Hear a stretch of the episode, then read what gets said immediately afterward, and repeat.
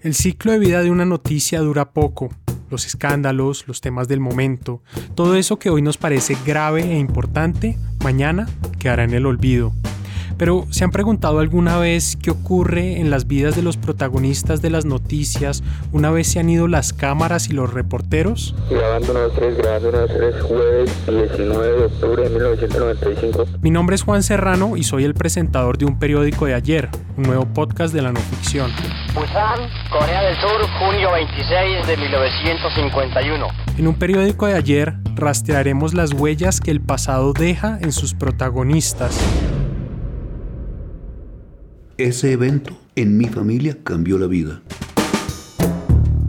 Todo el tema del asesinato de mi papá fue tan doloroso que nosotros durante mucho tiempo no hablamos de eso. Yo veía una película de guerra inmediatamente tenía que taparme los ojos.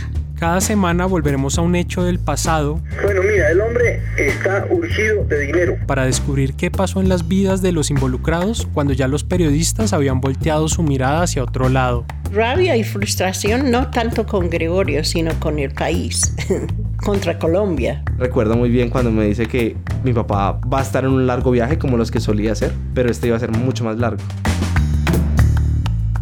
Doctor Alfonso López Miquelsen, presidente de Colombia. Representantes de su gobierno troncharon la vida de mi hijo Patricio Javier Silva Ruales. Un periódico de ayer está disponible en Spotify y en cualquier otra aplicación de podcast.